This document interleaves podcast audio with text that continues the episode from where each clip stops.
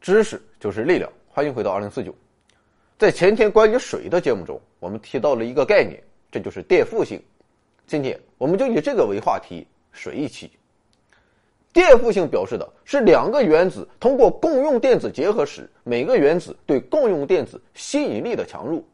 这一值越大的原子，对共用电子的吸引力就越强。在元素周期表中，同周期也就是同一行的元素相比较，有越靠右电负性越大的倾向。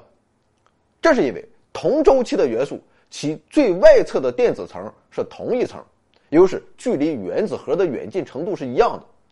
而越靠右的元素，其原子核中带正电的质子就越多，所以越靠右的元素对电子的吸引力就越大，也就是电负性越大。而同族，也就是同一纵列的元素相比较，有越靠下的元素电负性就越小的倾向。这是因为同族的元素越靠下，最外侧电子层离原子核越远，所以越靠下的元素对最外侧的电子的吸引力就越小，电负性就越小。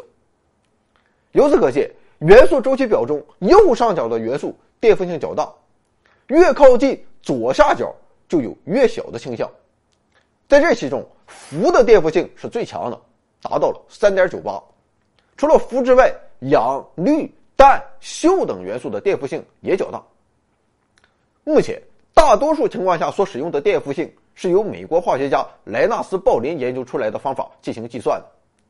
他计算的依据在于，可以形成较牢固的共价键原子，应该就对电子有较强的吸引力。于是想出了通过共价键的强弱来求解电负性的方法。完了，回到二零四九微信订阅号已全面升级，微信搜索“回到二零四九”或 “back to 二零四九”，阅读节目文本，还有更多惊喜，精神的、物质的，还有你懂的。